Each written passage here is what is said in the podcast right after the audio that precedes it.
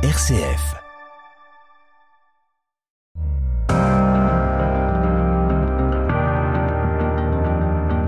RCF, les racines du présent.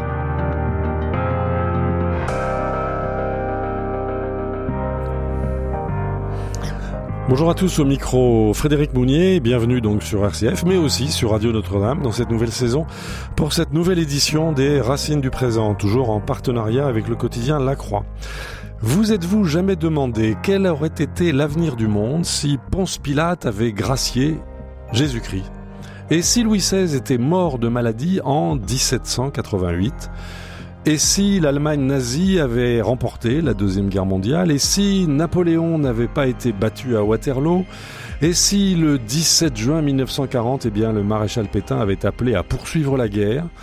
Et puis on peut continuer. Si Lénine avait été assassiné en 1905 et si Adolf Hitler avait réussi son examen d'entrée aux Beaux-Arts de Vienne, bref, comment donc le cours du monde aurait-il été changé? Aujourd'hui, nous allons avec notre invité rêver d'une histoire qui ne s'est pas produite, mais qui peut-être aurait pu advenir. Raphaël Dan, bonjour. Bonjour et merci pour votre invitation. Merci beaucoup d'être avec nous. Alors vous êtes un habitué de ce micro. Euh, vous aviez déjà publié des livres sur l'assimilation, sur euh, le populisme. Je rappelle que vous êtes normalien, énarque, agrégé de lettres classiques, enseignant à Sciences Po Paris et historien de l'Antiquité. Et donc avec votre dernier livre euh, intitulé Si Rome n'avait pas chuté, publié aux éditions Passé Composé, eh bien vous ne craignez pas de frapper un grand coup. Vous proposez en effet ce qu'on appelle une uchronie, et dont je viens de dresser une longue liste, une uchronie écrite et illustrée en quelque sorte à quatre mains, avec une intelligence artificielle, et donc votre thèse c'est si Rome avait découvert la machine à vapeur, eh bien, Rome n'aurait probablement pas chuté. Donc tel est le titre de votre livre, si Rome n'avait pas chuté, donc je le disais aux éditions passées composées.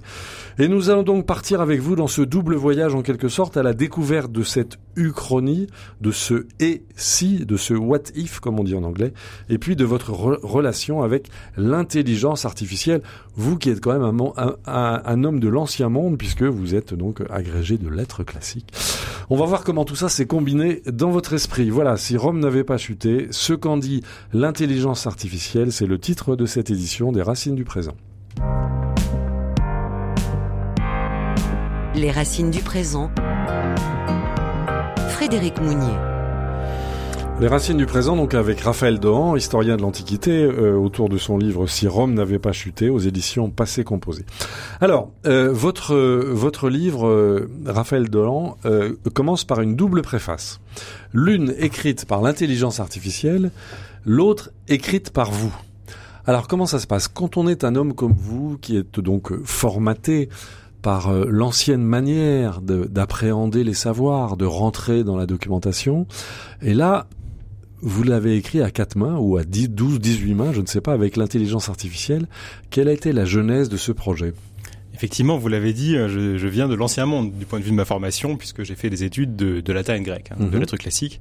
Donc ça pourrait paraître étonnant que je me sois ensuite euh, intéressé à l'intelligence artificielle générative, donc vraiment ce dont on parle depuis un an et demi et maintenant à peu près. Euh, et en fait, finalement, c'est l'ancien monde qui m'a mené à, à ce nouveau monde, C'est-à-dire? Puisque euh, l'étude du latin et du grec en fait, c'est une étude de texte euh, Oui. et de et d'herméneutique, d'interprétation des textes et de aussi de production de textes parce qu'on apprend aussi à écrire en latin et en Mhm. grec et c'est toujours un travail un petit peu un petit peu méticuleux. Et il se trouve que donc depuis maintenant euh, quelques mois, quelques années, on a des ordinateurs qui sont capables de créer du texte. Bon alors évidemment, de créer du grec, de créer du latin alors notamment du grec et du latin, mais du texte en général. D'accord. Et euh, c'est quelque chose qu'on n'arrivait pas à faire avant. Enfin, évidemment, Mhm. on pouvait faire, euh, on avait des traitements de texte, on, Oui. avait, on avait Word, on pouvait On écrire pouvait du texte sur traduire. ordinateur, on pouvait un peu Un peu traduire, mais de traduire. manière assez Oui. maladroite quand même. Voilà. On, en, on y reviendra parce que c'est un sujet intéressant. Mhm. Et euh, mais on pouvait pas euh, faire synthétiser, euh, créer de toutes pièces du texte nouveau et du texte cohérent surtout.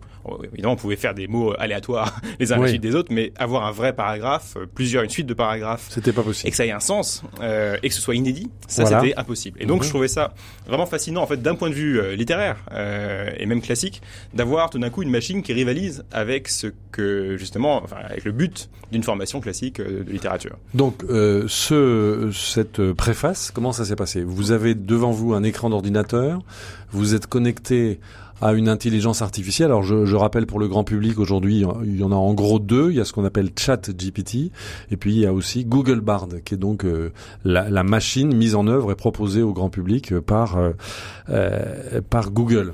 Vous vous avez vous avez travaillé, j'imagine, avec des machines un peu plus performantes. Alors en fait. Pas exactement, parce que je l'ai fait avant que sorte ChatGPT et Bard d'ailleurs.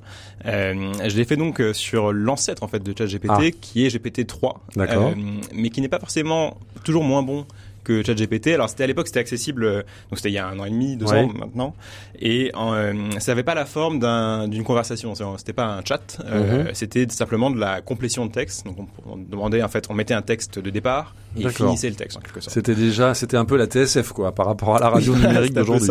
Mais bon. tout ça va très vite évidemment.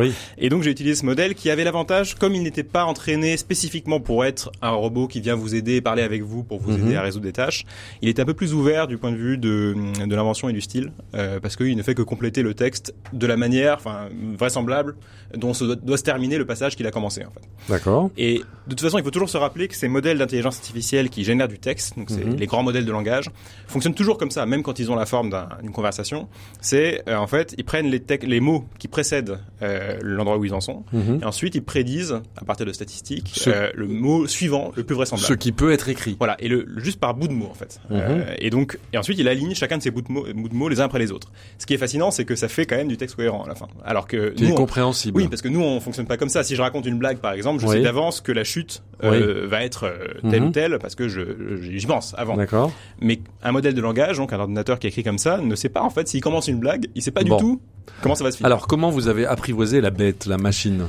Alors, bah, c'est beaucoup d'essais et d'erreurs en fait. Et, quelles euh, commandes vous avez passées Et donc, par exemple, euh, là, dans, dans, mon cas, je lui ai demandé en premier lieu de euh, faire une sorte de, de, réflexion générale sur ce qui aurait pu se passer si l'Empire romain avait découvert euh, la révolution industrielle, enfin, avait connu la révolution industrielle. Et donc, euh, la puissance de la vapeur. Et voilà, notamment, en fait, en partant d'un point de départ, on y reviendra tout à l'heure, mais qui est un, un, vrai événement historique, qui est que un savant grec, au premier siècle après Jésus-Christ, qui a effectivement inventé un prototype de machine à vapeur. Donc, c'était votre point de départ. Donc, ça, c'est le point de départ d'imaginer que cette machine euh, enfin, qu'est-ce qui, serait passé si cette machine avait marché mieux qu'elle n'a marché en fait? Parce mhm. qu'elle n'était pas très efficace.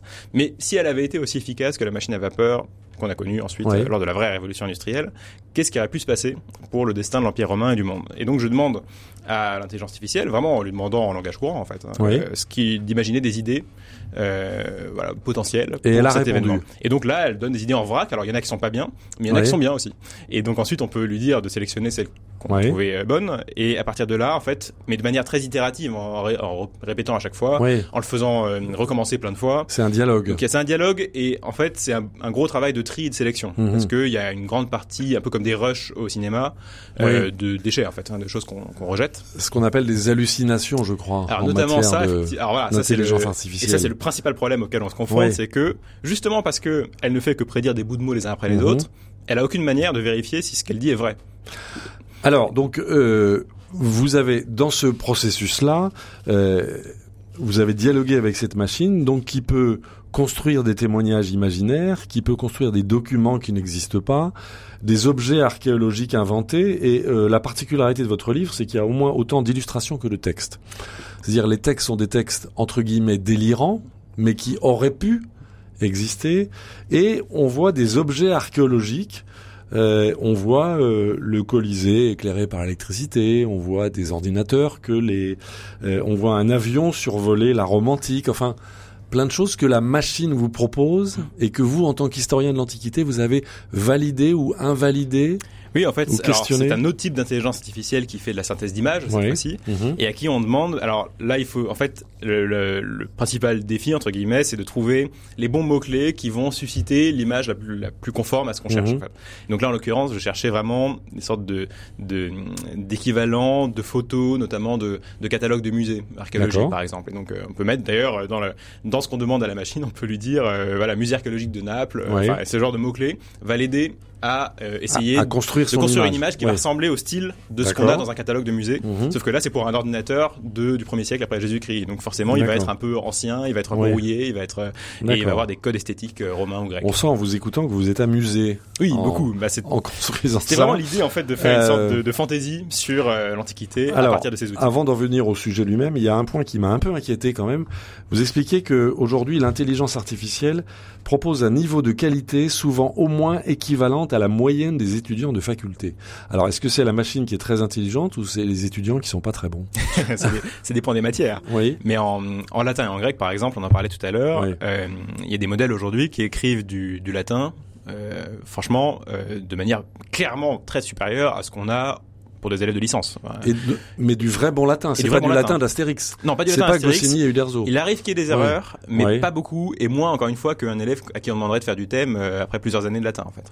Donc c'est quand même très impressionnant, et euh, évidemment, il n'y a pas encore le même niveau de bon sens et de Ouais. capacité à planifier et de capacité à organiser des idées très différentes euh, que un être humain normal. Mhm. Mais pour des tâches spécifiques, quoique intellectuelles quand même, euh, comme donc la traduction vers le latin par exemple, Mhm. mais aussi pour Mhm. d'autres euh, langues vivantes Oui. euh, ou pour des tâches même euh, de réflexion et de, de production intellectuelle, en fait, effectivement, elle est déjà meilleure que beaucoup de gens qui ont fait pourtant des études supérieures. Et donc vous dites que en fait aujourd'hui un professeur de faculté a beaucoup de soucis à se faire. Et peut-être plus même qu'un plombier, par exemple. Voilà. En fait, parce que C'est-à-dire on aura toujours besoin de plombiers. alors peut-être qu'un jour il y aura des robots. Peut-être d'ailleurs en les intégrant avec ces, ces outils d'intelligence artificielle Mhm. qui arriveront à euh, improviser euh, dans le vrai monde et à se déplacer, à interagir avec le vrai monde de manière subtile, ce qui n'est Mhm. pas encore le cas vraiment. Mhm. Euh, et donc dans ce cas-là, les plombiers seront, euh, seront en danger également Ouais. entre guillemets.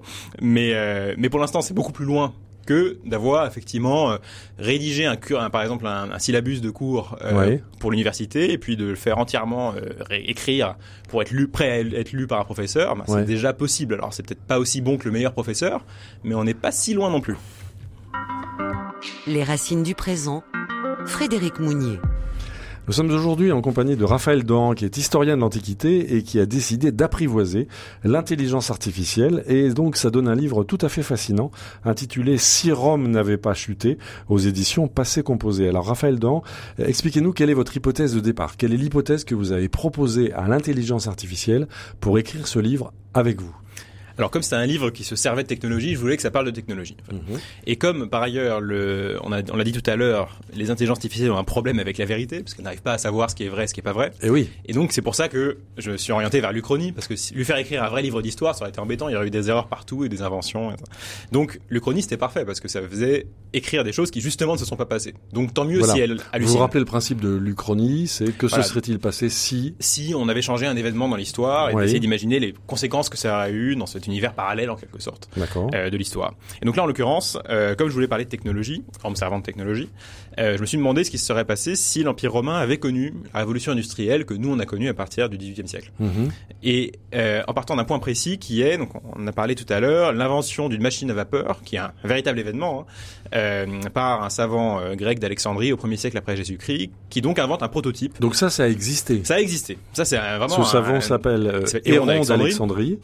Et sa machine s'appelle Éolipile. C'est bien Exactement. ça. Voilà. Racontez-nous. donc, ça, c'était une petite machine qui, avec le, la puissance de la vapeur au feu de bois, Mhm. euh, faisait tourner une sphère sur elle-même, en fait.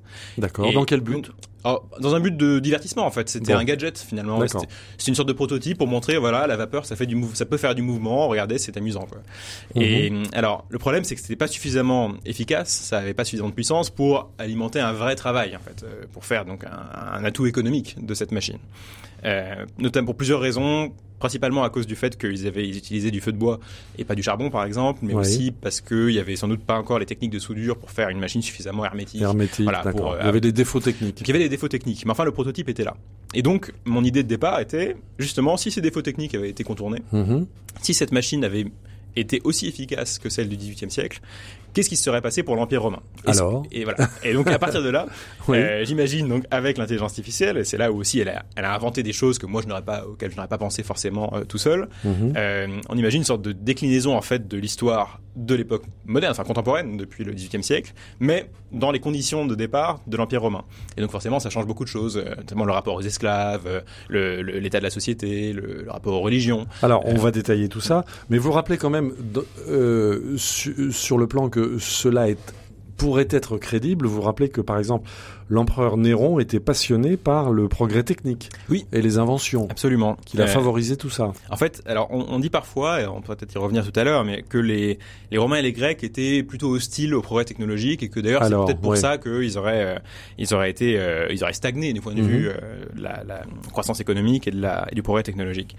C'est à moitié vrai en fait parce que il y avait quand même des machines finalement dans l'Antiquité. Alors il y avait les petites machines gadgets dont on parlait tout à l'heure comme la léolipile, mais aussi des espèces de petits robots qui servaient euh, qui servaient du vin dans des coupes, enfin, des, des choses comme ça, ça Ah oui. existait.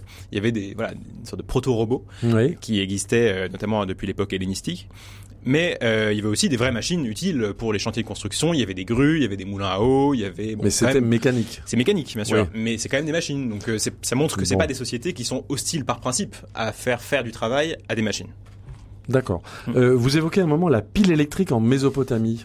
C'est une invention de l'intelligence artificielle ou ça a existé? Alors c'est un, un petit peu les deux. En fait, ça n'a pas existé. C'est juste qu'on a retrouvé effectivement en Mésopotamie un objet qu'on appelle la pile de Bagdad, euh, Mhm. entre guillemets, qui est un objet qui ressemble structurellement à une sorte de pile euh, un peu simplifiée. Et euh, donc Une il y a des tige de archéologues. fer, un cylindre de cuivre. Voilà, c'est dans un, et dans un- une sorte de pot en argile autour. quoi. Ouais. Et, euh, et donc, certains archéologues avaient émis l'idée, enfin, il y a quelques décennies, que ça Mhm. aurait pu être une pile parce que bah, on pourrait l'alimenter comme une pile en fait. Évidemment, bon, sauf que ça, ça date du IIIe siècle, donc c'était assez peu probable. Et effectivement, maintenant, la, la principale hypothèse, c'est que ce serait un outil, par exemple, de, de couture ou euh, d'autres euh, utilisations beaucoup plus banales finalement. Très bien. Alors donc vous décrivez un contexte où, euh, disons, le terreau euh, aurait pu être fécond, c'est-à-dire qu'il y, y avait une sorte de substrat pour que des inventions puissent se développer, et donc vous avez demandé à votre chère machine, à votre interlocutrice, euh, de, de dire ce qui se serait passé si. C'est bien comme ça que vous avez C'est bien ça, exactement. Et ensuite, en fait, de sélectionner ce qui me paraissait le plus intéressant dans ce qu'elle a, dans ce qu'elle a produit, et de, et aussi de commenter ce qu'elle a produit pour voir si c'était vraisemblable ou pas. C'est une- en fait, la moitié du livre sont des commentaires sur ce qu'invente l'intelligence Mhm. artificielle pour voir si c'est crédible ou, ou si c'était au contraire improbable que ça se passe de cette manière. Alors revenons peut-être euh, à, à vos deux préfaces. Euh, il y a un premier texte donc qui est euh, qui a été écrit par la machine. Euh, je, je dois dire que ça se tient Ça se tient, oui. Alors c'est quand même un peu moins bien écrit, mais j'ai voulu garder Oui. aussi le style parce un que vous êtes surdiplômé. et un peu standard. non, disons que c'est un peu standard comme, Oui. euh, comme façon d'écrire. Ce qui d'ailleurs peut se corriger. On peut aussi entraîner des modèles sur des styles plus spécifiques et Oui. plus ornementés, par exemple. Ouais. Euh, mais là, je voulais aussi garder justement ce, cet aspect très robo- un peu robotique pour qu'on puisse bien distinguer le texte écrit par l'intelligence Mais artificielle. quelle a été votre réaction la première fois que sur votre écran vous avez vu apparaître ce texte? Alors ce texte-là, je l'avais, je l'ai fait après avoir fait déjà beaucoup beaucoup de d'essais, donc c'était Oui. plus vraiment une surprise. Mais un la première fois que j'ai utilisé cette, euh, enfin une intelligence artificielle de synthèse de texte, moi j'étais vraiment fasciné. Je Mhm. l'avais utilisé à l'origine pour essayer de faire imaginer à l'IA des variations sur des classiques de la littérature française, euh, mais en changeant pareil de- des, des petits événements, par exemple. par euh, exemple Si Madame Bovary avait investi dans les crypto-monnaies, j'avais demandé Ah, ça au début. Carrément. Et, et Oui. donc ça, et ça faisait quelque chose de tout à fait cohérent et assez Ah drôle oui. sur euh, voilà Madame Bovary. Et en fait, elle imagine que c'est Rodolphe, son amant, qui l'introduit, qui en fait se sert d'elle pour investir euh, dans des crypto-monnaies frauduleuses. Enfin, C'est-à-dire et ça marchait très bien. tout devient possible. Tout devient possible et Ouais. avec un niveau de cohérence qui est assez surprenant, euh, qui, Ouais. qui est pas totalement euh, parfait, Donc tout devient crédible d'une certaine mais en, façon. en fait, ça arrive très bien à faire du texte vraisemblable. C'est Ouais. fait pour ça en fait. Euh, c'est fait pour faire du Ouais. texte vraisemblable, pas vrai, mais vraisemblable. Oui. Et Il faut donc faire la différence il entre faut les vraiment deux. faire la différence parce que euh, il va chercher dans la continuation du texte qui est le plus probable par rapport à ce qu'il a déjà vu comme texte auparavant. Mhm. Et donc ça peut être c'est à la fois un bienfait parce que ça garde une cohérence et c'est un défaut parce que ça l'entraîne à essayer alors d'une part à essayer de toujours se ramener vers ce qu'il connaît, Mhm. mais d'autre part aussi donc à dire des choses qui peuvent être vraies parce que parfois la réalité n'est pas vraisemblable. En fait. Oui, alors voilà, c'est une vraie question philosophique. Alors, Exactement. On va revenir au, au fond de, de l'Uchronie que, que vous développez, mais je voudrais vous faire écouter un, un extrait sonore, Raphaël Dan. Euh, Il y a une, une rumeur qui a circulé euh, de façon assez forte, notamment sur les réseaux sociaux, euh, de la part d'un d'un rappeur, si je ne me trompe pas, c'est ça, qui s'appelle Maître Gims, euh, un homme qui est suivi par des millions de personnes euh, sur les réseaux sociaux, et qui nous a expliqué que les Égyptiens étaient inventeurs de l'électricité. Alors évidemment, ça nous paraît complètement saugrenu, n'empêche que beaucoup de gens l'ont cru. Alors je, je- je voudrais vous faire écouter un petit extrait sonore que nous devons à nos amis de, de France Culture qui ont voulu remettre euh, les pendules à l'heure, si j'ose dire. Les Égyptiens ont-ils inventé l'électricité? Vous l'avez peut-être vu passer, le chanteur Gims énumère dans une interview plusieurs contre-vérités sur l'histoire de l'Égypte. On démêle le vrai du faux dans ses propos avec un égyptologue. À l'époque euh, de, l'Empire de Couche, euh, il y avait l'électricité. Et les historiens le savent. Les historiens savent surtout que l'électricité est identifiée dès l'Antiquité, mais maîtrisée seulement à partir du 18e et du 19e siècle. Au sommet, il y a de l'or. L'or, c'est le meilleur conducteur pour l'électricité c'était des, des, des, foutues antennes. On n'a pas retrouvé d'or sur les pyramides du royaume de Couche, plus petites que celles d'Égypte. Gims fait allusion à autre chose. C'est pas exactement de l'or, c'est de l'électrum. C'est un alliage d'or et d'argent, souvent trouvé à l'état naturel. Alors, on n'en a pas retrouvé, puisque forcément l'électrum est un matériau précieux, donc il a été pillé hein, de, de très longue date. Dans tous les cas, ces métaux sont purement esthétiques, aucun lien avec l'électricité. Et enfin, l'or est un bon conducteur, mais moins bon que l'argent et le cuivre. C'est juste qu'il faut connaître notre histoire. Ça, c'est vrai. Et on n'a pas à inventer des choses aussi extraordinaires pour démontrer que cette civilisation est extraordinaire. Voilà, un grand merci à nos amis de, de France Culture qui ont démêlé donc le, le vrai du faux. On voit bien, Raphaël Dan, que derrière ces affirmations pseudo-historiques, il y a cette idée de on nous ment, euh, cette idée de euh, les scientifiques nous cachent des choses. Euh, peut-être même que votre hypothèse à vous sur si Rome n'avait pas chuté, peut-être qu'elle est en train de se retrouver en ce moment sur les réseaux sociaux et que certains vont vouloir nous faire croire que ce que vous dites est la vérité. peut-être, mais je ne pense pas parce que là justement le principe, le livre s'affiche comme étant une ironie donc quelque chose de faux, enfin, mm-hmm. comme en tout cas proposant des idées imaginaires. donc bon, je pense pas que Internet soit, soit en manque de fausses informations aujourd'hui pour aller chercher dans mon livre de nouvelles fausses informations à ajouter. Mais vous avez, il n'y a pas besoin. Vous avez, en, en, son temps, vous avez réagi à cette polémique autour de Maître Gims. Alors, ce qui est intéressant quand même dans cette histoire, c'est que euh, ça, ça rappelle au moins qu'en fait, inventer l'électricité, c'est matériellement pas difficile, c'est beaucoup plus difficile conceptuellement pour une civilisation.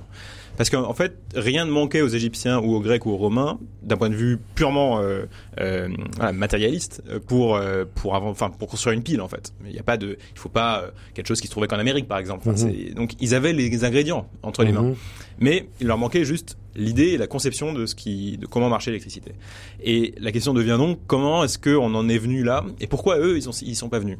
Et je pense que la une chose, de manière très générale, qui a manqué en tout cas, je connais moins l'Égypte, mais à la Grèce et à Rome, c'était la figure que moi je qualifie un peu de la figure de l'ingénieur, mais qui, bon, qui définit, enfin qui désigne euh, la capacité dans une société d'avoir des gens qui sont à la fois très formés dans les disciplines scientifiques théoriques, donc qui mhm. connaissent bien la physique, les maths, euh, les choses fondamentales, et qui en même temps ont pour tâche de créer, euh, de fabriquer des outils, des machines à partir de ces connaissances théoriques. Or, les, les Grecs avaient tendance à séparer les deux de manière très hermétique et de dire que la science fondamentale c'est formidable et c'est vraiment une, occupation très noble, mais qu'en revanche, construire des machines, essayer d'appliquer ça, c'est un travail d'esclave, il faut pas le faire quand on est justement un vrai savant. Ah Platon reproche ça beaucoup à certains savants contemporains euh, de son époque. Et ça reste jusqu'à Sénèque, enfin, qui disent pas qu'il faut pas servir des machines, mais simplement en faire soi-même, c'est vraiment très dégradant.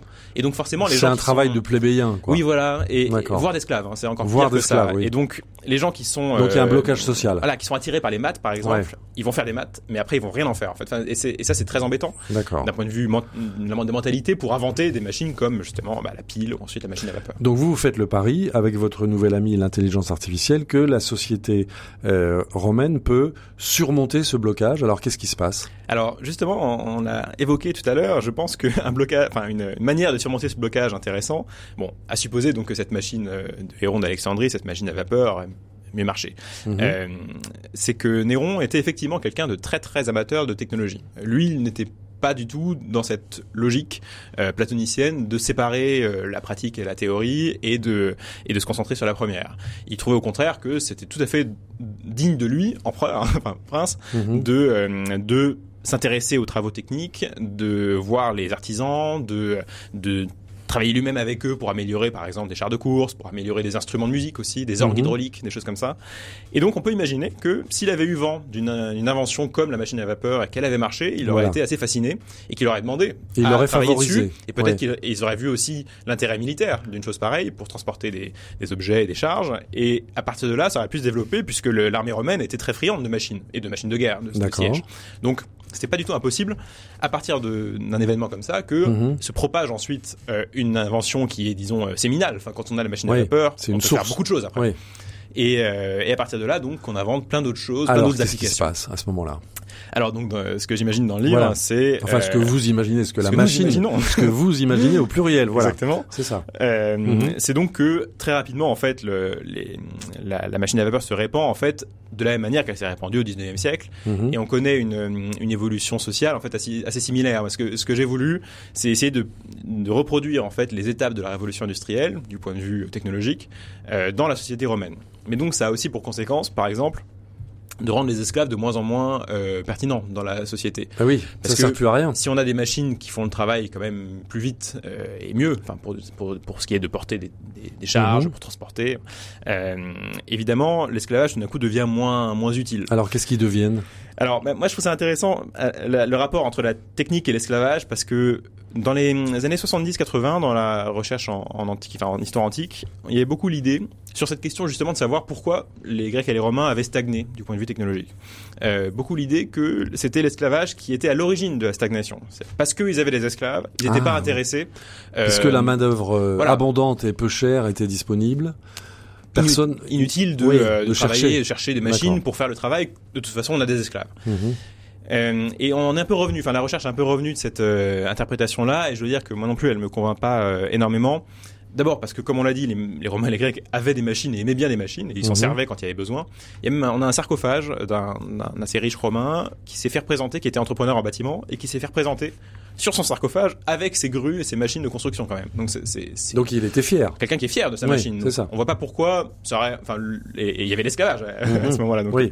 je vois pas pourquoi ça aurait empêché d'avoir d'autres machines que celles qu'ils utilisaient déjà. Enfin, il n'y a pas de lien Mhm. euh, directement. Et puis par ailleurs, l'esclavage, c'est pas du tout efficace d'un point de vue économique. Ça, ça a été aussi bien établi par les, les Mhm. économistes. Donc, à partir du moment où il y a un intérêt euh, matériel à avoir des machines plutôt que des esclaves, on voit pas pourquoi ils auraient gardé euh, Mhm. les esclaves. Et donc voilà, je- on peut imaginer à quel point tout ça aurait bouleversé la- le- l'Antiquité, et puis aussi évidemment, ça aurait peut-être fait que l'Empire romain ne se serait pas effondré de la même manière, en tout cas n'aurait pas euh, connu les mêmes évolutions politiques. Alors, quelle est l'évolution euh, du justement sur le plan politique? Donc, euh, Alors. la vapeur arrive, Mm. la vapeur est domestiquée, elle est utilisée dans plein de domaines. Dans quel domaine, par exemple, Raphaël Dan Ah bah, dans, dans c'est pour les bateaux, pour donc, Ouais. le transport de marchandises, pour la production de, de biens, Mhm. les manufactures. Donc, pour, en fait, et ensuite, évidemment, euh, j'imagine que l'électricité est inventée également, un peu par émulation, euh, de Allons-y. recherche Pourquoi se technologique. priver? Voilà, Oui. exactement. Et donc c'est pareil, on a euh, l'électrification euh, de, des villes et de et la- évidemment le train, enfin bon, tout, tout, euh, toutes les inventions qu'on a connues nous euh, au 19e siècle et au début du 20e siècle. Et une des premières, un des premières, Ouais. des premières conséquences de ces évolutions, c'est euh, l'impact sur les communications, en fait, parce que tout d'un coup, euh, toutes les provinces de l'empire sont reliées de manière beaucoup plus étroite et rapide qu'auparavant. On peut communiquer instantanément, on peut se déplacer en quelques quelques heures. Il y avait les voies romaines, il y avait. Oui, ce qui était déjà bien, Oui, ce qui a permis à l'Empire de se tenir euh, consistant pendant Voilà. plusieurs siècles tout de même. Mhm. Mais enfin, d'ailleurs, à la fin de quand l'Empire se désagrège, c'est justement une des choses qui disparaît, c'est la communication à la fois en Méditerranée, parce qu'il commence à avoir- il recommence à y avoir de la piraterie. Oui. On sait que les, les échanges commerciaux méditerranéens se sont vraiment effondrés après après euh, l'Empire romain et euh, et puis aussi la communication sur les voies romaines. Donc tout ça disparaît euh, avec la, la véritable désagrégation de l'Empire.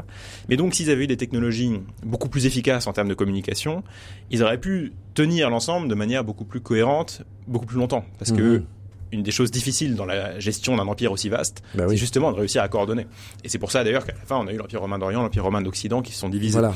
Et, euh, et or, si jamais il y Mhm. avait eu cette information, ça aurait été assez facile pour eux, enfin beaucoup plus facile de euh, maintenir l'ensemble, de continuer à faire avancer ça de manière au même pas. Et euh, je pense que ça aurait eu euh, aussi, d'ailleurs sur la- l'aspect linguistique, c'est intéressant. Si on a du latin, euh, de, de l'italien, de l'espagnol, du français Oui. aujourd'hui, qui sont des langues distinctes, Oui. ils, viennent, ils viennent tous de latin, mais ce Voilà. sont des langues distinctes. Mais en fait, si on avait eu des techniques de communication comme le télégraphe ou le téléphone sous l'Empire romain, il est très très probable que les langues ne se seraient pas euh, dissociées comme ça. Parce que tout le monde aurait échangé les uns avec les autres si on avait eu la radio par exemple. Il y aurait Euh, une sorte de globish latin. Oui, exactement. Ça Ce serait pas du latin classique parce que les Oui. langues elles évoluent toutes seules. Oui, Mais naturellement. il n'y aurait sans doute pas eu cette archipélisation du latin dans les langues européennes, enfin les langues latines qu'on a aujourd'hui. Alors la machine, votre ami, donc l'intelligence artificielle, euh, Raphaël Dohan, a même spontanément euh, mélangé euh, des figures historiques. Vous écrivez qu'elle a spontanément mélangé l'histoire de, de, Thomas Edison, dont je rappelle qu'il a vécu de 1847 à 1931, à celle de grands personnages romains exécutés par les empereurs. Racontez-nous. Oui, c'est un personnage que je trouve assez amusant euh, dans cette uchronie, qui est un, un Romain qui, euh, d'origine carthaginoise d'ailleurs, qui euh, invente tout ça. Il faut, oui, je précise pour les mais vraisemblable, pour, pour les éditeurs, mais voilà, mais vraisemblable. Voilà. Qui, alors que l'électricité a été découverte dans, dans cette uchronie euh, oui. romaine, euh, devient une sorte de mania de l'électricité. Euh, alors, ce qui est intéressant, c'est que ça devient une figure d'entrepreneur euh, mmh. romain et on a quelques quelques figures euh, classiques de qui ressemblent un peu à des entrepreneurs à Rome.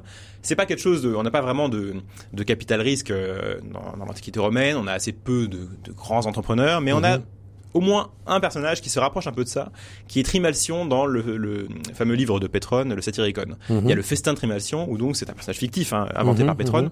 mais qui est un, un, armateur, un ancien armateur qui est parti de rien, qui était un ancien esclave et qui a pris le risque de d'envoyer des bateaux, euh, essayer de vendre des marchandises plus chères ailleurs, qui a gagné de l'argent comme ça. Euh, Il n'a pas fait naufrage, et coup de chance. Ouais. euh, et après, le truc, c'est qu'ensuite, il, il, a acheté des propriétés, il est devenu un rentier. Mais enfin, il s'est fait sa fortune de cette manière. Et donc, un peu de la, dans le même esprit, oui. on imagine ce, ce, personnage donc qui fait la même chose, mais pour l'électricité, en fait, qui devient un mania de l'électricité, et il devient tellement puissant parce que justement comme ça c'est ce que nous raconte la machine voilà absolument voilà. que mmh. euh, l'empereur devient jaloux de son mmh. pouvoir et comme c'est souvent le cas euh, sur l'empire romain face à des empereurs qui sont toujours un peu menacés parce que leur légitimité n'est jamais très établie euh, et ben d'abord le, le spolie de son de ses propriétés en, en, disant voilà maintenant ça appartient à moi tout ce que tu as construit euh, pour, dans les infrastructures électriques et euh, et après à la fin décide de s'en débarrasser définitivement en lui ordonnant de se suicider un peu comme Sénèque ce qui était assez courant à l'époque. Voilà. Alors Raphaël je, rappelle le titre de votre livre, Si Rome n'avait pas chuté, aux éditions Passé Composé. Je rappelle que c'est un, un, très beau livre avec des beaux textes, du beau papier des belles illustrations, que ce livre a été coécrit à plusieurs mains entre vous et une ou plusieurs, disons, euh, intelligences euh, artificielle. À partir donc de la question de l'énergie de la vapeur, vous partez du principe que ce que vous avez soumis à la machine, c'est que les Romains ont pu, euh, auraient pu, auraient su domestiquer euh, l'énergie euh, vapeur donc et euh, inventer le train, par exemple. Alors, on va se faire une petite pause, une petite pause euh, des années des années 40, et on va écouter cette glorification en quelque sorte du train vapeur. C'était les Andrew Sisters et c'était le fameux ce fameux morceau euh, Chattanooga Choo Choo.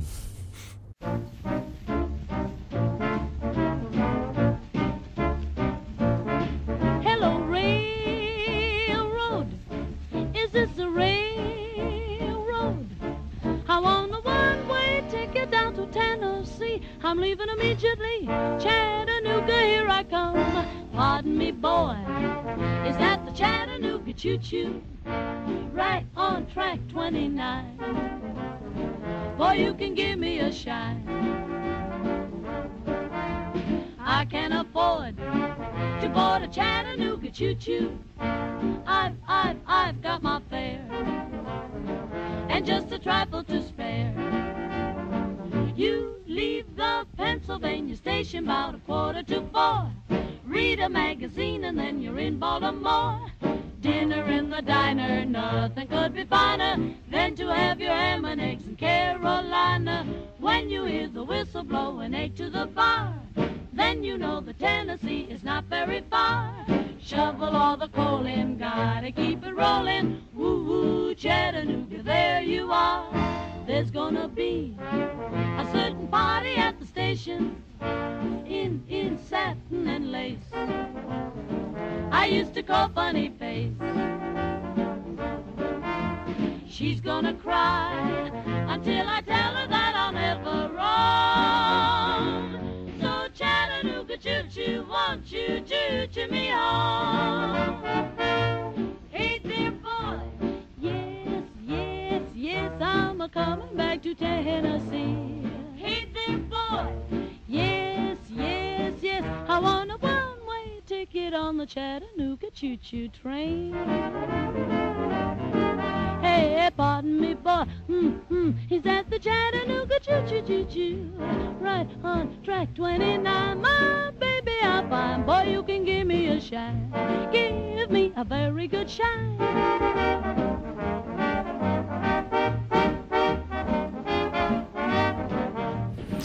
C'était le train à vapeur des Andrews Sisters dans les années 40, Chattanooga Choo Choo. Les racines du présent. Frédéric Mounier. Vous êtes bien sur Radio Notre-Dame et sur RCF également.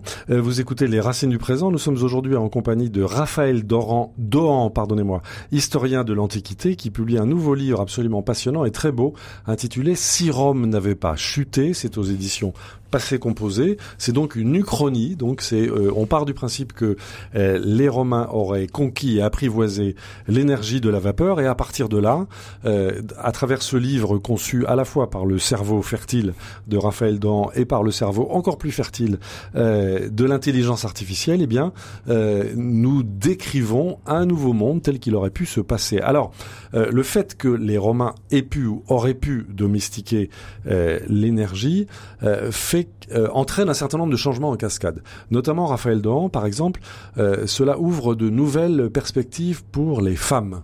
Et vous brossez le portrait, enfin vous, je ne sais pas qui, mais vous brossez le portrait d'une fameuse ingénieure impériale. Oui, alors ça c'est intéressant. Euh, C'est le, le lien entre le, le progrès technologique, la croissance économique aussi, hein, enfin le développement, et la et les mœurs en fait, et l'organisation de la société, Mhm, euh, voilà. les, les relations entre les hommes et les femmes, et, euh, et les relations sociales.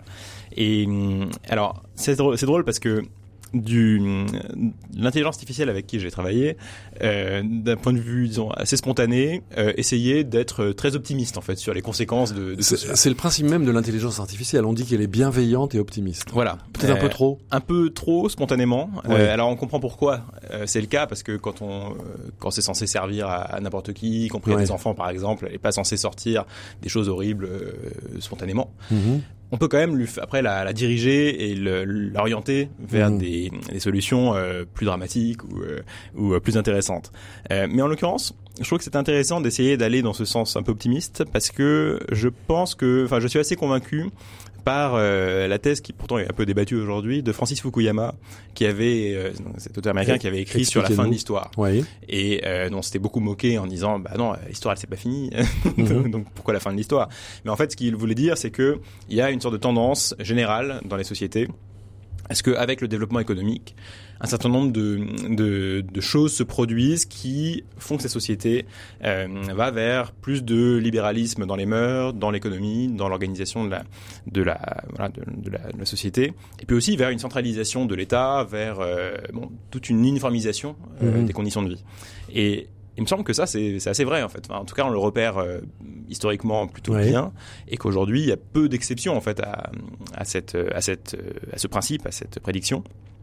Et donc, je me suis dit que ce serait assez logique que les Romains, connaissant un développement économique et technologique euh, important, euh, bah, connaissent aussi des évolutions morales et sociales, que nous, ouais. nous avons connues. Mhm. Et sur le plan de l'égalité entre les hommes et les femmes, par exemple, ce qui est intéressant, c'est qu'on peut, c'est sans doute, enfin, il est assez vraisemblable que euh, la capacité des machines à réaliser euh, des travaux euh, physiques est facilitée la légalisation des conditions entre les hommes Mhm. et les femmes, puisque justement, dans la force, physique- la force Et là, il y avait du chemin à il y a faire. une romain. différences voilà, Ouais. entre hommes et femmes, bah, tout d'un coup devient Mhm. moins importante euh, dans l'organisation du travail ou des familles. Et donc, forcément, ça ouvre la voie à la possibilité, en tout cas, d'une meilleure égalité entre hommes et femmes. Évidemment, pour les Romains, il y avait, euh, il y avait du travail. Euh, cela dit, c'était pas la société antique la plus inégalitaire ou la plus misogyne de Mhm. toutes. Les Grecs étaient plutôt pires de ce point de vue-là. D'accord. Alors il y a une autre évolution que vous mettez en scène avec votre ami l'intelligence artificielle, Raphaël Dohan, c'est euh, le fait que les besoins fondamentaux soient désormais satisfaits avec l'aide de cette énergie désormais euh, domestiquée. Eh bien, euh, on aurait assisté dans, dans l'Empire romain à une relance de l'épicurisme. C'est un peu la civilisation des loisirs comme chez nous? Oui, alors ce qui est intéressant, c'est que, en fait, on avait parlé de l'esclavage tout à l'heure, mais il y a une autre manière de voir l'esclavage dans cette perspective, c'est Mhm. que les esclaves, justement, c'est un peu un équivalent des robots euh, d'aujourd'hui, Voilà. dans la mesure où ce sont des objets meubles juridiquement, Enfin, c'est comme ça que les Romains les considèrent, et que euh, ils font un travail donc que ne font plus, enfin que ne font pas, que n'ont pas à faire les citoyens libres. Et, et donc ils se retrouvent, enfin les citoyens libres justement se retrouvent dans une situation à partir de, du premier siècle, de premier deuxième siècle avant Jésus-Christ, où mais ils n'ont plus vraiment beaucoup de travail à faire en, en réalité. Ce qui a beaucoup, de- ce qui cause beaucoup de problèmes. Ça a été une des raisons pour lesquelles il y a eu tant de guerres civiles à la fin de la République romaine. C'est parce que ils avaient peur d'être au chômage, en fait, euh, littéralement. Et donc ça rejoint assez d'ailleurs les peurs du remplacement par les machines euh, à l'époque euh, contemporaine. Euh, mais ça veut dire aussi que ce qui a été trouvé comme solution entre guillemets à cela, c'était ce que Juvenal appelait le pain et le cirque, donc euh, une société de loisirs avec euh, des, des subventions ou des allocations Ouais. qui sont accordées pour pouvoir vivre et du, des divertissements qui sont proposés. C'est un peu ce à que nous population. vivons aujourd'hui? C'est peut-être un peu ce que nous vivons puisque le, le temps de loisir a, beaucoup augmenté par rapport à- au 19e siècle par exemple. Et il a augmenté en fait principalement grâce au progrès technique qui nous a libérés euh, du temps du temps libre. Et on a vu cette, cette aspiration pendant les débats sur les retraites. Exactement. Et, Voilà. et en fait, ça, ça rejoint quelque chose que les Romains avaient déjà, pour le coup, connu réellement à cause de l'esclavage, Mhm. euh, mais qu'ils auraient connu encore plus si jamais ils avaient eu la même euh, révolution industrielle que nous. Euh, et donc, effectivement, on peut imaginer une société euh, de loisirs encore plus exacerbée euh, et que nous connaîtrons peut-être euh, nous aussi, ce qui n'est pas forcément d'ailleurs le problème dont, enfin, Oui. Qu'on conçoit euh, parfois quand on parle de ça, parce que pour les Romains, ça a quand même duré plusieurs siècles assez prospère finalement. Alors, vous mettez en cause Raphaël Dahan dans votre Uchronie, si Rome n'avait pas chuté, aux éditions passées composées. Vous mettez en cause euh, certains défauts de votre partenaire, l'intelligence artificielle.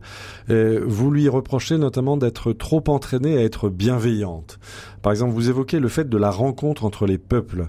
Euh, on pourrait imaginer, après tout, puisque vous nous dites que euh, les, les Romains apprennent à voler aussi, donc il y a des liaisons aériennes, etc., euh, que les Romains rencontrent les peuples d'Amérique latine. Et l'intelligence artificielle a tendance à imaginer spontanément, écrivez-vous, Raphaël Dahan, que tout se passe bien et que la rencontre est formidable, ce qui n'est pas exactement les modalités habituelles de rencontre des peuples dans l'histoire de l'Antiquité. Oui, dans le cas de la rencontre entre les Européens peuples d'Amérique latine, ça s'est plutôt très mal Voilà. passé euh, en réalité. Donc euh, oui, là c'était vraiment un cas où euh, où elle a elle, elle refusait spontanément d'aller vers une solution euh, guerrière ou ou voire génocidaire, hein, Ah oui. parce que bon, ça aurait pu La aussi, machine refusait. bah, enfin, en tout cas, elle n'y allait pas spontanément du tout. Et donc, il fallait beaucoup l'orienter, Mhm. soit à la main, pour essayer de la faire aller dans une autre direction.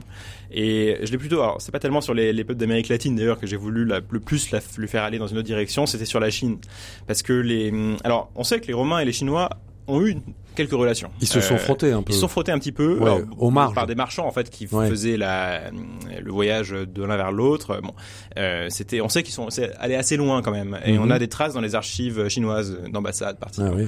Euh, après, ça reste, c'est resté quand même très euh, Ponctuel. très ponctuel, mais ils avaient une, ils avaient la notion en tout cas que ça existait. Enfin, les Romains savaient qu'il y avait quelque chose D'accord. comme la Chine très loin à l'est et inversement. Donc là, vous y êtes allé carrément. Et là, bien sûr, si jamais l'Empire romain avait connu cette expansion beaucoup plus rapide grâce à la technologie, Mhm. il, serait rencontré, il serait rentré beaucoup plus en contact aussi avec tous les autres peuples euh, du monde.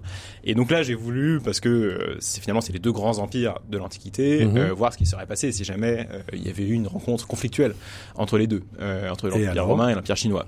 Et donc, bon, là, là, la, la machine finit par une sorte de statu quo, mais c'est- amusant parce que mais qui est plutôt assez bien vu dans la manière dont ça se déroule.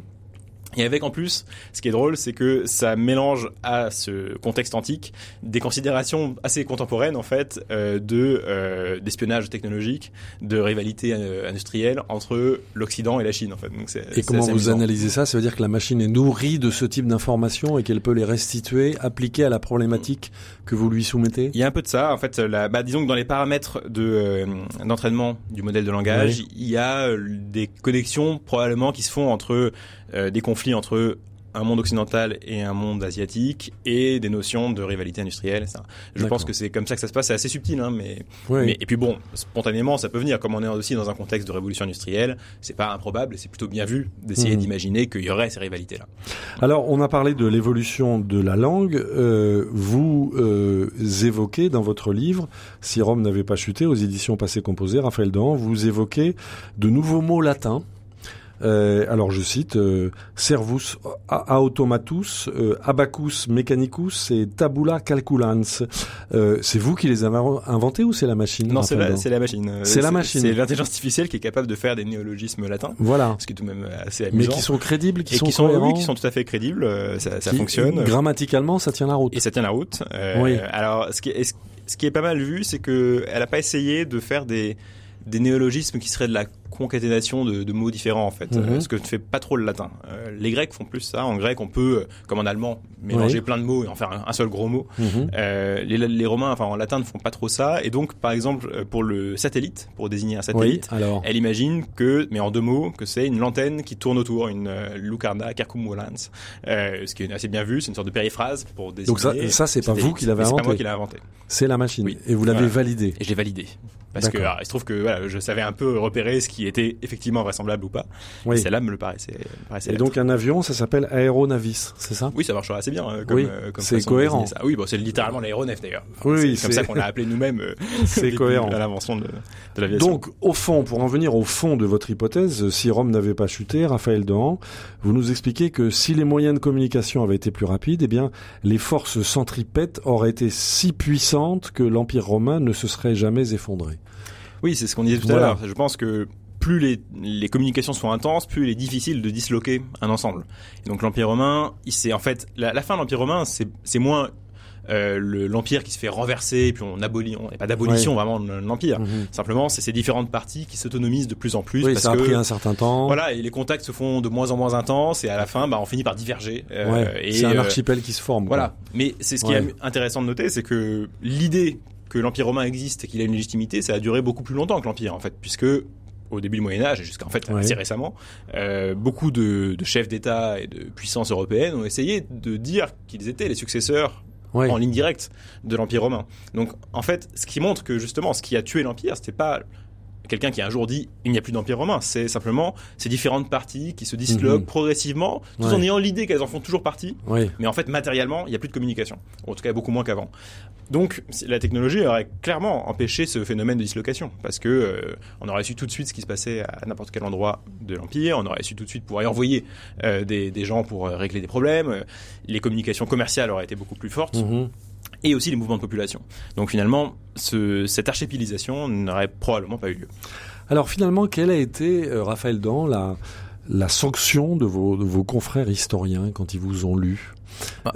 Globalement euh, pas de finalement pas de peu de rivalité là-dessus parce que Oui. c'est pas un livre enfin la partie qui est rédigée par intelligence artificielle n'est pas un livre qui se présente comme étant un livre d'histoire ou de Oui. recherche forcément ça appartient un peu plus finalement à la science-fiction Euh, et les parties qui ne sont pas écrites par intelligence artificielle sont écrites justement de manière traditionnelle et là c'est la partie où je fais un travail plus historique pour montrer que euh, ce qui est vraisemblable et ce qui ne l'est pas donc finalement il y a peu de peu de, de compétition, de, de compétition. Alors j'ai vu deux trois euh, réactions euh, d'historiens sur Twitter qui avaient critiqué le livre, mais justement en disant d'emblée qu'ils ne l'avaient pas lu. Et en fait, ils s'imaginaient Bon, que Ça c'était une- commence bien. voilà, Oui. c'était une- ils s'imaginaient que c'était, enfin, ils avaient une fausse idée du livre. En fait, ils croyaient que c'était euh, un livre fait par intelligence artificielle pour faire de la vraie histoire entre guillemets. Ce Mhm. qui est, c'est pas comme ça que ça se présente. D'accord. Dans la réception de votre livre, est-ce que vous avez noté une différence entre la réception par des lecteurs, disons, plus âgés ou des lecteurs plus jeunes? Il faut rappeler que vous êtes jeune. Euh, Voilà. Oui, alors ce qui est intéressant, c'est que pour les lecteurs plus âgés, c'est souvent en fait une. C'est peut-être, c'est- en moyenne, ce sont des gens qui se sont un peu moins intéressés jusqu'ici à l'intelligence artificielle, euh, ou en tout cas qui l'ont moins utilisé Mhm. plutôt. Ils n'ont pas eu forcément le réflexe d'aller essayer ChatGPT par exemple, et donc ça fait une introduction assez assez bonne finalement pour rentrer dans ce sujet-là. Euh, oui, c'est aussi l'un des intérêts de ce livre. Finalement, oui, mais c'est un peu Ouais. comme ça aussi que je le concevais. C'est-à-dire que c'est- c'est comme moi-même, je viens pas d'un du milieu euh, technologique. Enfin, Oui. j'ai pas une formation d'ingénieur ni de, euh, mais qu'au contraire, que je viens de formation classique. Pour les gens qui qui aiment les choses classiques, mais qui voudraient quand même s'introduire un peu à ce nouveau monde de l'intelligence artificielle, ça fait un bon pont Mhm. entre les un deux. pont, oui. Mhm. Vous êtes un peu un pontifex. Voilà. L'homme qui fait des ponts. Euh, alors, je voudrais revenir un peu à, à vos réactions euh, personnelles, intellectuelles, voire spirituelles, euh, au fil de cette, euh, li- de cette liaison que vous avez entretenue avec l'intelligence artificielle, de cet euh, apprivoisement. Comment désormais pourrons-nous distinguer euh, le vrai du faux? Puisque justement, euh, le vraisemblable euh, va devenir euh, à portée immédiate. Alors, Comment Ça- vous avez réagi? Ça m'inquiète pas énormément parce que au fond le texte en lui-même n'avait jamais de valeur de vérité. Enfin, le, le fait que quelque chose soit écrit, Ah bah, on a vrai. beaucoup de gens qui nous disent aujourd'hui c'est sur internet et Oui. c'est considéré comme vrai. Mais justement, ça, pré, ça Oui. prédate, enfin, ça, Oui. c'était antérieur à l'avènement de l'intelligence artificielle générative. Donc finalement, Euh, je pense pas que si, si l'intelligence artificielle produit du texte, imaginons une démonstration de mathématiques, on lui demande de prouver quelque chose. Mhm. Bah, soit cette démonstration est vraie, soit elle l'est pas. Mais ça, c'est à nous de le voir en fonction du texte. Ça, pour les maths, c'est vrai. oui. Voilà, et ce sera pareil pour le reste en fait. À la limite, peut-être qu'un jour, avec des modèles plus avancés, on pourra lui donner plein de données historiques, euh, d'archives par exemple, et lui demander de trouver des choses nouvelles dans la science historique. Mais après, ce sera à nous de voir si la démonstration qu'elle nous fait de son raisonnement nous convainc ou pas. Et donc, finalement, comme si c'était un, un collaborateur, enfin, il n'y a pas plus de confiance ni moins de confiance à lui accorder. Donc l'homme reste indispensable. Oui, il est indispensable en amont et en aval, en fait. Euh, en amont parce que la machine elle-même ne veut rien, elle n'a Ouais. pas de volonté, elle n'a pas d'intention. Donc il faut quand même qu'on lui demande de faire quelque chose.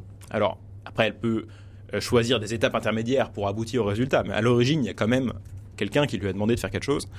Et, euh, et en aval parce que à la fin, il y a quelqu'un qui reçoit et qui valide ou pas, euh, et qui assume ou pas le contenu produit par l'IA. Oui, mais sera, est-ce que ce sera toujours le cas?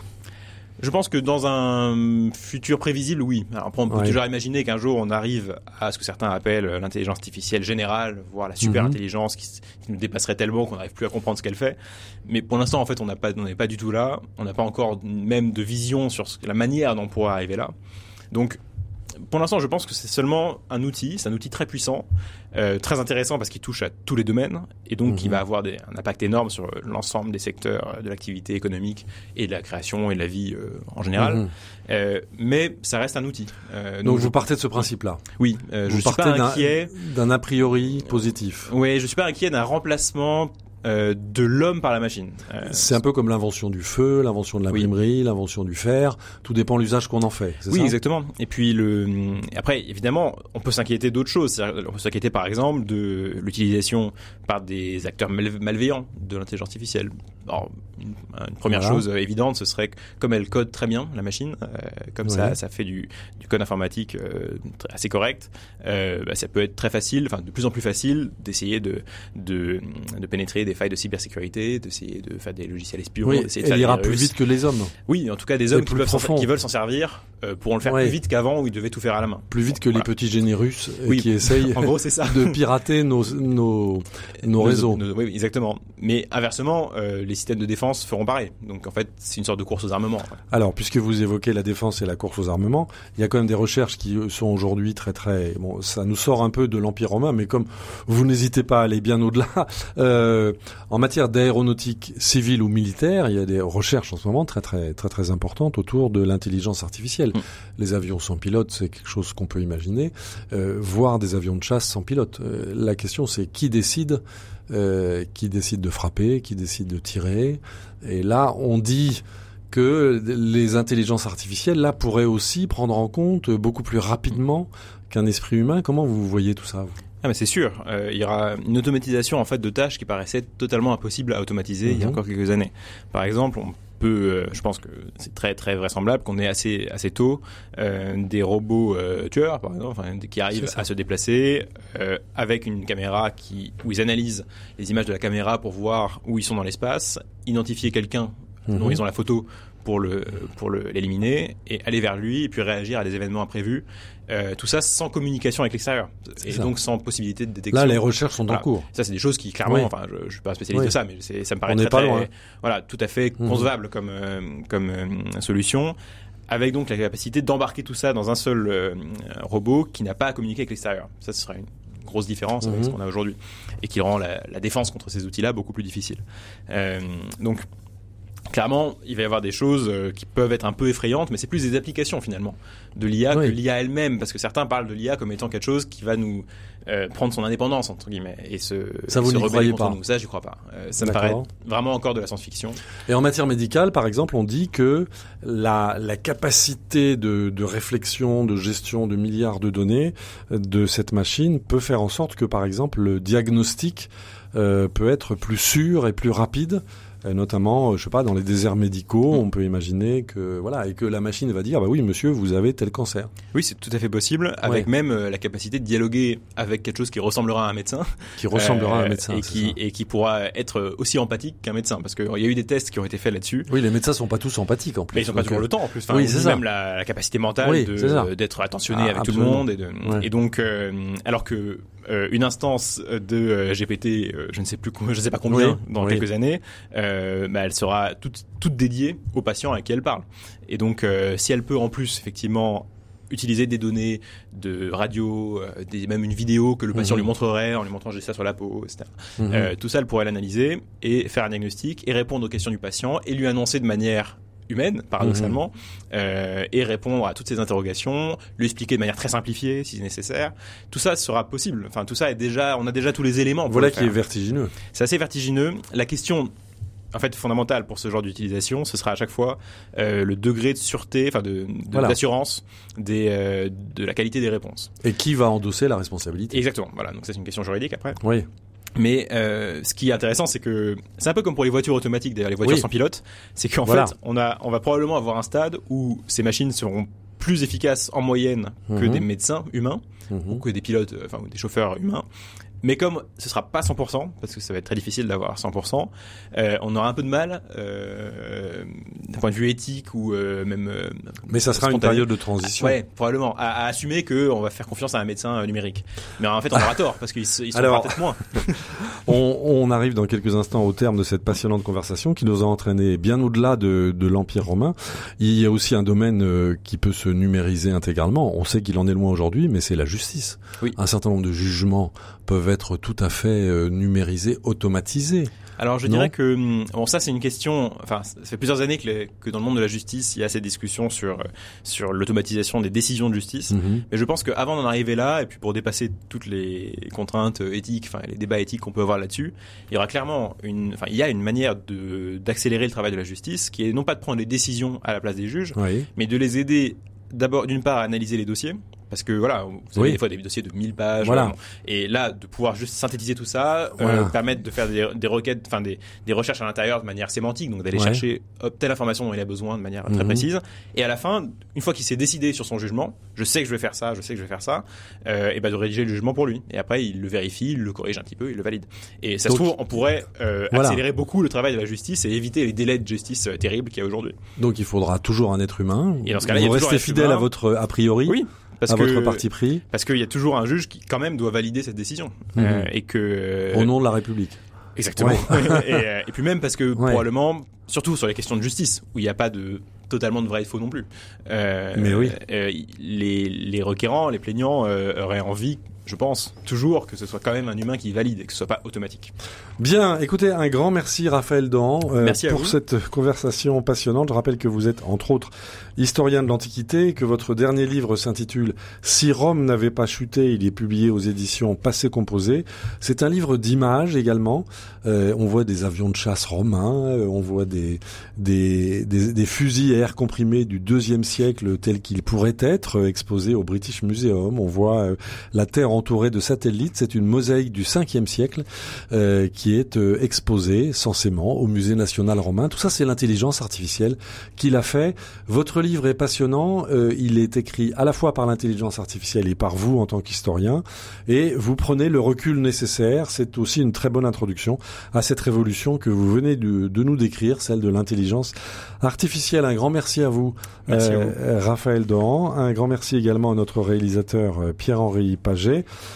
Vous pouvez retrouver cette émission ainsi que les références des différents livres de Raphaël Dohan euh, sur les sites des réseaux qui nous diffusent, donc euh, RCF et Radio Notre-Dame. Un grand merci à vous tous pour votre euh, fidélité. J'espère que nous ne vous avons pas trop donné le vertige dans cette conversation sur les, les possibilités qui s'ouvrent à nous à travers l'intelligence artificielle, mais il faut voir qu'elles sont absolument gigantesques et que c'est déjà là. Voilà, c'est ce que les racines du présent essayent de vous faire, euh, de vous, de vous faire comprendre, c'est que euh, voilà, à partir de l'histoire euh, de Rome, eh bien, on peut arriver aujourd'hui à cette, à ce nouveau monde qui est le nôtre. Un grand merci à vous tous. À la semaine prochaine.